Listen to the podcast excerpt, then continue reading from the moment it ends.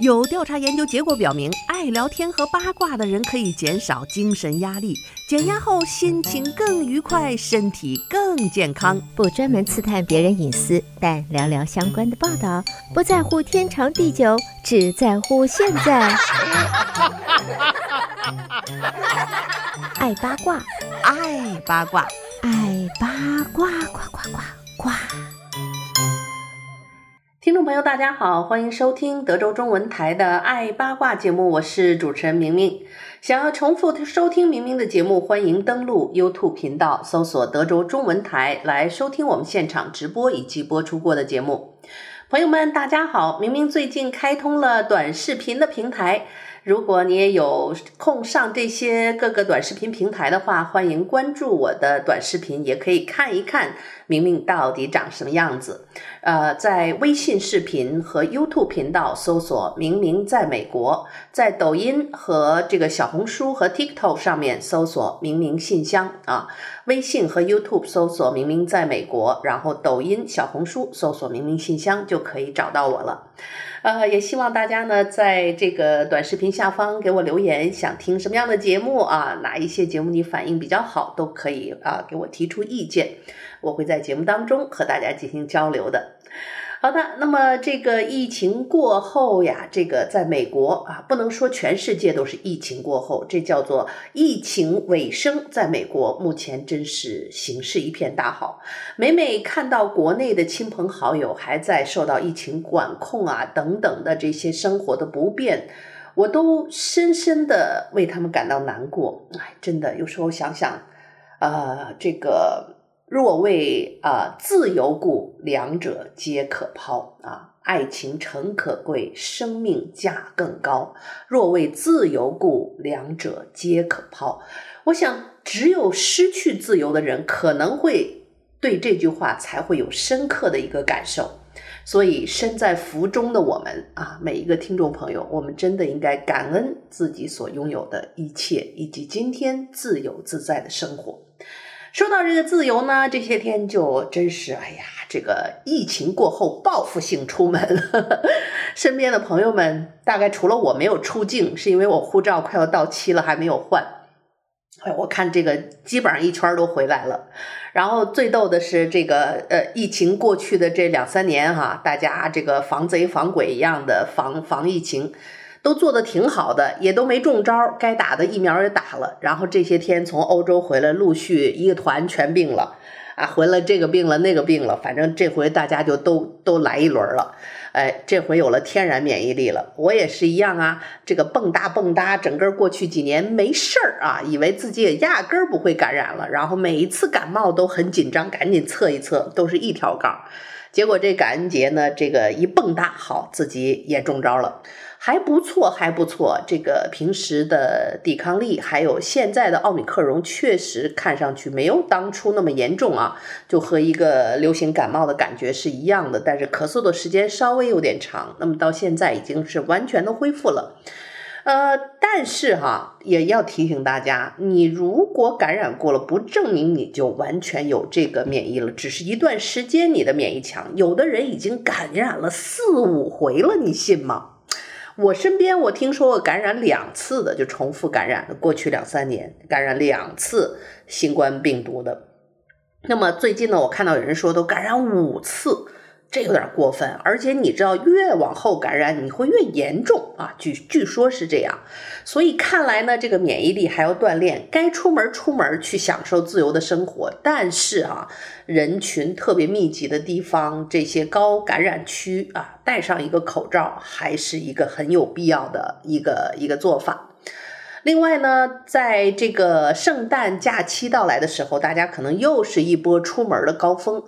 走亲访友，然后圣诞孩子们假期也会放两个多星期，大学呢有的放的时间更长。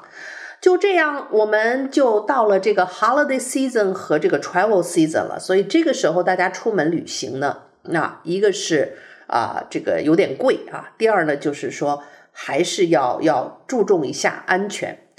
呃，有人说啊，哎，明明你看你又 chicken 啊，就是你这胆小如鼠。哎，我确实胆小如鼠。其实我非常勇敢，有时候我会凌晨两三点钟，天那么黑，我开车一个人几个小时去码头乘船去出海。有时候啊，那个那个码头不是咱们 Galveston 这个码头，是是坐那个小船，就在马湾啊那边开车也很远，那个经过的路哈、荒无一人，你凌晨两三点钟 在路上，经常开十五分钟、二十分钟前后都没有遇到过一辆车。其实我我还是蛮勇敢的，但是我觉得有些事情就是说我比较担忧，或者说我做好准备以后，我会勇敢的出门。呃，我觉得这种呃小心是因为心里有了爱，有了你惦记的人。尤其是我做了母亲之后，两个孩子年纪尚小，你深深的知道一个孩子如果没有妈，将会过的什么样颠沛流离的生活，所以会格外的惜命。呃，格外的会会重视自己的健康，因为你知道身上的责任，在他们十八岁以前，我还有十几年的日子要照顾他们。每天你要当车夫，要当 ATM 机，领着他们吃这个玩儿啊，学习啊，去见识这个大千世界。那你自己没有健康，没有体力，这些都是不可以的呀。所以呢，这些对于风险的恐惧跟心中的爱和责任是有关系的。那我相信收音机前的你可能也会有这样的想法。但是啊，如果孩子大了，我没有后顾之忧，那有时候你还会想，还得给为老伴儿着想呢，对不对？呃，他还需要你。呃，你看，我就可能会做一些极限运动，那些风险比较大的。早年的时候，我就很喜欢骑马那种。越野就在那个北京的康熙草原上野骑，你知道吗？我骑着一个退役的那个混这个纯血马的混血的下一代，那也是跑得飞快，在那个康熙草原上驰骋，就是那个马首先好，然后我也确实是。运动天赋比较好，我可以骑着那马跑得非常快，所以在那个草原上要跟我去赛马的男士，最后都灰头土脸的败下阵来。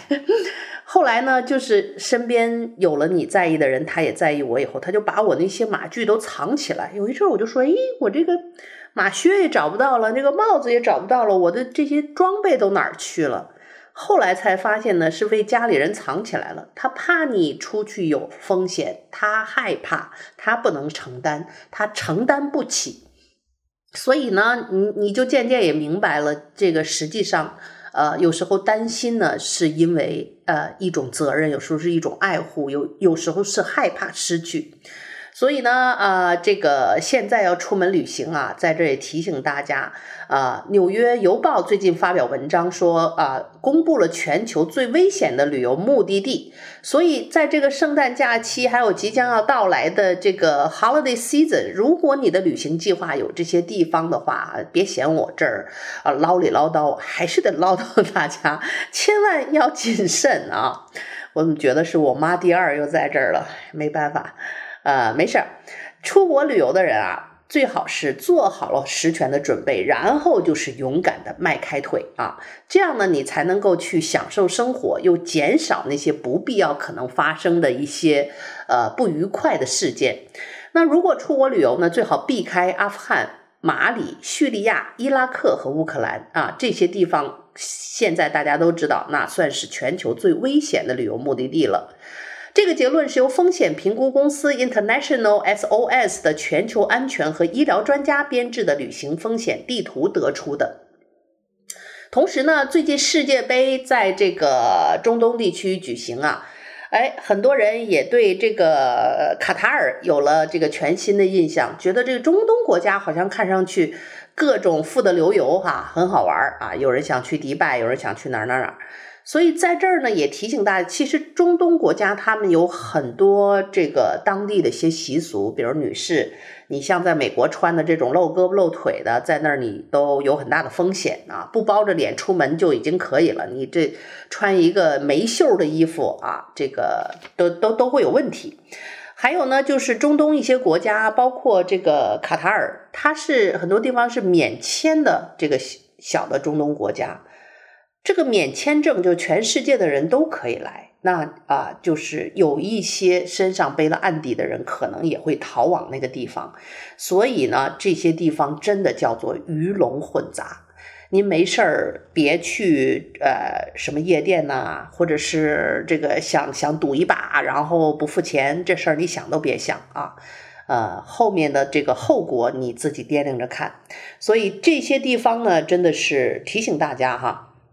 另外呢，报告也显示说，在二零二三年，全球旅行的低风险的国家啊，包括美国啊、加拿大呀，还有中国、澳大利亚和大部分的欧洲国家，这些都属于相对呃低风险的地方。但是什么叫低风险？可能就是说生命危险不那么大。但是像我去英国啊，去伦敦，那、啊、这中国城，别说这这。走一圈儿，后背包的那个拉链就被拉开 N 次，尽管里面没有放任何值钱的东西，但是你真的是就我还两个人啊，我我还帮着他看着他那个后背包，我就想看看是谁拉开的，你连看都看不着，就手就那么快，所以整个欧洲这些小偷啊太厉害，而且呢，现在的这个欧洲的小贼哈，他还不是以往你看着的像什么吉普赛人啊。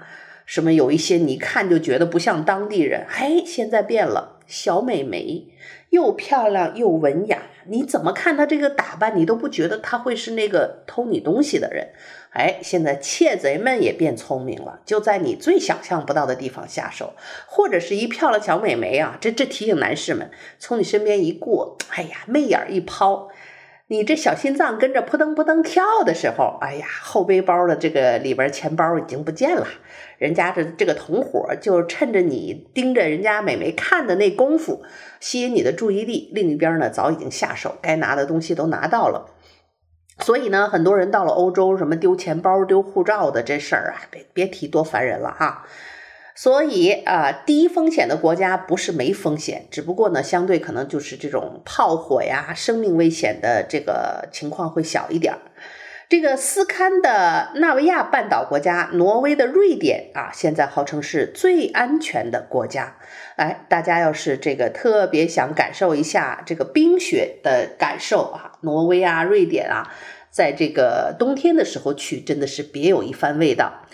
虽然呢，俄罗斯和乌克兰的冲突引起了世界经济的动荡，但是欧洲呢，整体的风险还是没有太增加啊。那么还有一些二零二三年最极端风险的国家啊，这个就包括阿富汗呐、叙利亚呀、索索马里啊、马里、伊拉克和乌克兰以外呢，就像我说的一些中东的一些国家啊。这些国家的这个目标是在大范围内极少或不存在的政府控制和法律，以及武装团体针对旅行者和国际派遣人员的严重暴力袭击威胁。啊，这不是中东国家，就上面这个阿富汗、叙利亚、索马里啊，这个马里、伊拉克和乌克兰。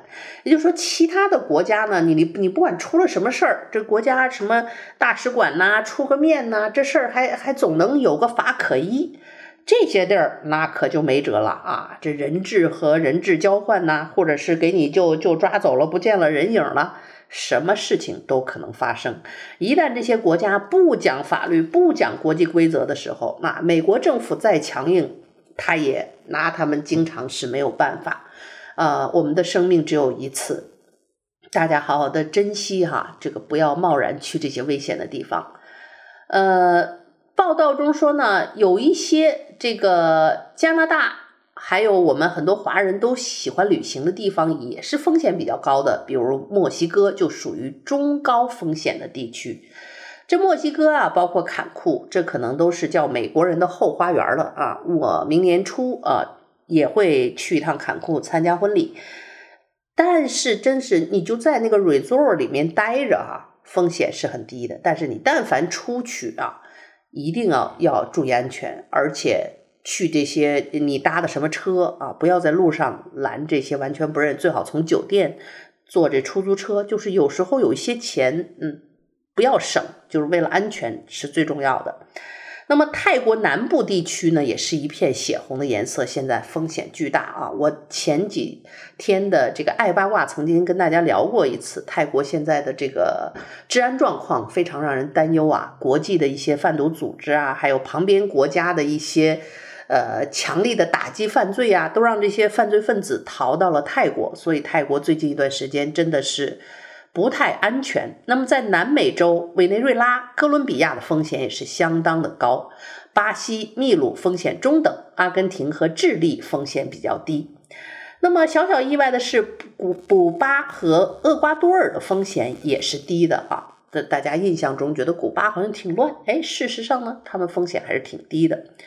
所以呢，这个就提醒大家哈，圣诞假期要出门的啊，我们选择安全地段，选择安全的国家。那么去了之后呢，也还是要注意啊一些小事情的安全。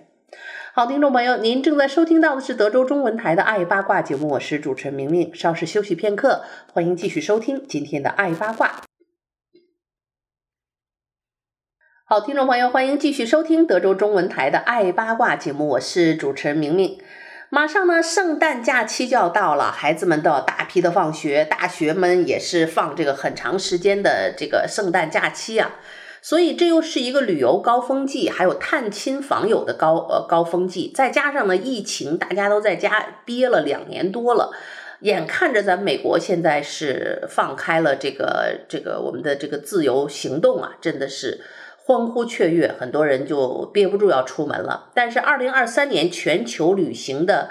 这个一个风险报告啊，这个是由风险评估公司 International SOS 的全球安全和医疗专家编制的旅行风险地图呢，已经告诉大家一些高风险的地方，大家不要去。同时呢，呃，这个就是低风险地区哈，你你同样还是要有一些呃提醒，就比如说。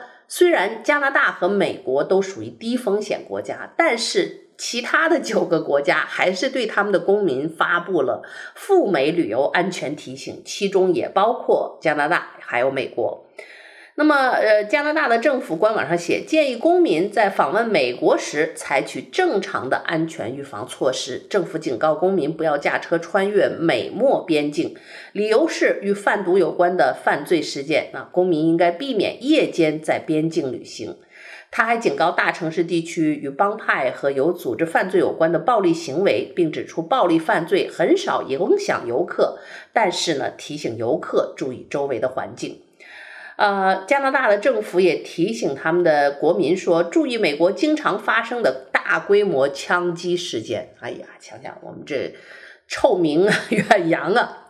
我一朋友刚从加拿大旅行回来，他们驾车从从美国开到加拿大旅行，一问，Where you come from？哪儿来的？Texas。Oh my gosh！一说 Texas，你们那儿这个听说堕胎不合法，就是你们那地儿，听说你们到处都都有枪是吗？瞧，我们这德州哈、啊，名声在外，就都这事儿，好吧？这个大规模枪击事件，当然，在美国现在你也看到了，这个发生的频率是不低的啊。虽然还是不至于影响到我们正常的生活，但是呢，也是最常造成大批人员伤亡的。虽然大部分情况下很少有游客参与，但是存在错误时间出现在错误地点的风险，包括像啊、这个以前曾经在拉斯维加斯那个大型演唱会的那个在。高楼上的枪击事件也是如此，那里面就有很多的游客，可不只是美国人。所以，像加拿大、澳大利亚、英国、法国、德国、日本、新西兰，甚至包括 并不安全的墨西哥和以色列，呃，也都带对他们的公民提醒啊啊，来美国旅行注意当地的枪支和暴力的危险。澳大利亚甚至表示说，如果你住在美国，请你积极的学习如何使用用枪啊，真是。唉，没办法，因为根据数据统计，从二零一三年到二零二二年的十二月一号，美国已经发生了四万零六百五十五起因枪击导致的死亡，其中呢，大规模枪击事件就有六百一十八起啊，儿童中弹死亡两百九十四人，受伤是六百四十七人。所以，这个庞大的数字和我们一共就这三亿来多的这个人口比较起来，确实是有点吓人啊。所以，不管去哪儿旅游啊，安全总是第一。在美国生活的朋友，大家也都别忘了，我们这个出门呢，注意安全啊。呃，每到了这个人员聚集的地方，还是要再看好这个哪里有有逃生的通道，哪里有躲避的地方，然后感觉到有些事情不对，人特别拥挤啊，推搡的时候，一定要选择这个观望，或者是不要进去这个呃这个危险的地段，防止像韩国发生那种大规模的踩踏事故。呃，这就是我们要提醒大家的。同时呢，这个也有一个最近的这个旅行的好消息。你知道，我今年不是今年，我今年订了明年的游轮啊，cruise 的旅行已经订了两趟。你现在去订明年啊，到明年十二月份，哇，那价格几乎腰斩，好美丽。呃，那个这个游轮呢，经过这两年多疫情的休息之后啊，现在也真是整装待发呀。呃，他们的很多的船还有新的船都开始陆续使用，所以这个价格。打了快五折的时候，那真是就是捧个人场。你算计吧，那一天光那些吃全是在船上免费呀，那个吃的质量又特别好，那一天这个价钱简直就跟你平时住个旅店的钱啊，结果这是吃喝玩乐全包括呢，真是超值。所以最重要就是下手要早，现在要定哈。另外呢，cruise 这种游轮大部分时候是非常安全的。但是哈，也有一些意外的事故发生，尤其是这个什么喝了点小酒啊，哎，这个冲了点洞，打了个架啦，一不小心呢，这掉水里的事儿。最近就有一个这个感恩节发生的一个奇迹呀，就是呃，一个男的在搭乘嘉年华邮轮旅行的时候啊，不小心掉海里了，掉入了墨西哥湾。哎，这时候你发现了，咱墨西哥湾呐，这海水温暖，真是救了命了。你要赶上这个 Pacific 或者是那个什么大西洋一类那种冷的海水，嘿，你别说下去漂一晚上，你你漂几个小时，俩小时可能就冻死了。所以这哥们儿呢，掉到温暖的墨西哥湾里了。然后呢，在多个部门联合努力之下，终于啊，在感恩节当天成功获救了。嘿，距离他失踪的时候已经超过十五个小时了。这个事儿呢，大家就说这堪称是奇迹呀。海岸警卫队的这个 Grass 中尉说，这位幸运儿在海上足足漂了十五个小时，绝对是他听过的这个漂流时间最长的一个。听着没有？听着没有？朋朋友们，没事的，学学游泳。啊，游泳游得不利落也不要紧，就要学会漂着。所以你看这水性你要好，你要知道在海上怎么漂着，你才有获救的机会啊。那首先是防止掉水里啊。大家去 cruise 上去玩的，这都别喝大了哈，别喝大了，也别上那个船头搞那个什么泰坦尼克号那照片去了。还有的这个美眉非得登那高处摆个 pose 哈，照片嗯拍的好不好不说。这好一下不小心掉水里，你你这你以为你马上就能被人救上来？哎，好吧，你要没这本事漂十五个小时，不要搞这事儿。那当然，这个人现在你知道，这个当局也为了保护他的隐私啊，没有公布他的姓名。但是呢，啊，公布了这这男士呢，今年只有二十八岁，你看着没，小伙子身体好啊。这赶上一个咱这体力不灵的，估计别说漂十五个小时了，漂五个小时都够呛。那这次旅行呢，他是跟他妹妹一起旅行的。那所乘乘坐的游轮就是 Carnival 的那个目的地是去墨西哥。结果呢，在十一月二十三号晚上十一点左右，哎，你看这个二十八岁的小伙子和妹妹去船上的酒吧，中途呢，他说表示要去洗手间，结果就再没回来，直到呢。他这妹妹，你说心也够大的了。周三晚上去，周四中午才报告哥哥失踪，这就使得游轮原路折返，将目的地改为纽奥良。哎呀，这游轮还真挺负责任的，赶紧回去找人去。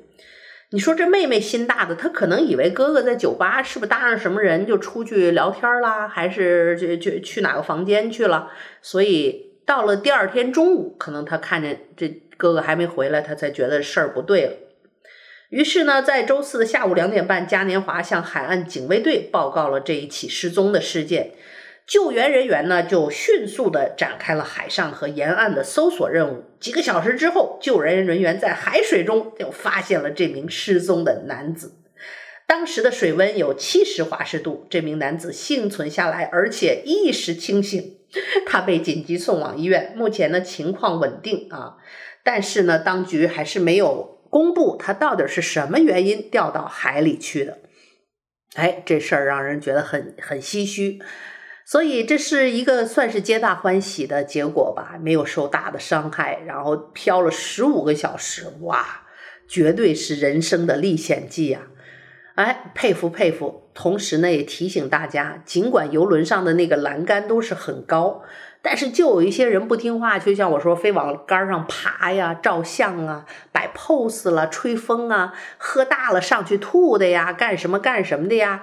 哎，一不小心就可能会把自己掉海里头。哎，尽管呢，这个墨西哥湾海水温暖，能漂十五个小时的人恐怕真的是不多耶。好吧，该学游泳的赶紧去学游泳啊！去游轮呢要小心，这个不要掉水里去，哈哈。呃，另外呢，这个同行的人看来也很重要哈，你一定要知道一个这个跟你有同行的人，知道你的行踪。不能心大的都这这好半天人都没影了，还没没发现失踪。哎呀，这也是个够粗心的妹妹呀。好吧，那由于时间的原因，今天的爱八卦就到这儿，和大家说一声再见了。如果大家出门呢，祝愿大家有一个平安快乐的旅行。呃，最近明明开通短视频的这个短短视频的平台，如果大家感兴趣，想一睹明明的真容，欢迎在微信视频和 YouTube 上搜索“明明在美国”，在抖音和小红书上搜索“明明信箱”就可以找到我的视频了。好了，再次感谢您的收听，我们下次节目再会。